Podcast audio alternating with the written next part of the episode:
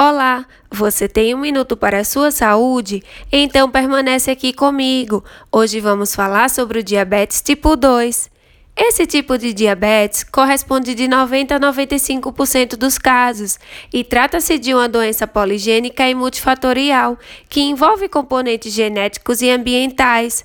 Geralmente, o diabetes tipo 2 acomete indivíduos acima dos 40 anos, embora possa ocorrer em jovens e adolescentes.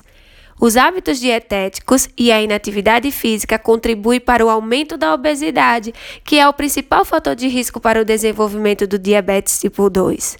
Os outros fatores de riscos associados são histórico familiar, ter tido diabetes gestacional, obesidade e a síndrome metabólica.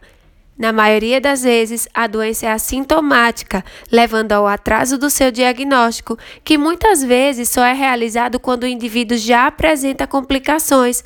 Por isso, é importante a triagem do diabetes tipo 2 após os 45 anos de idade.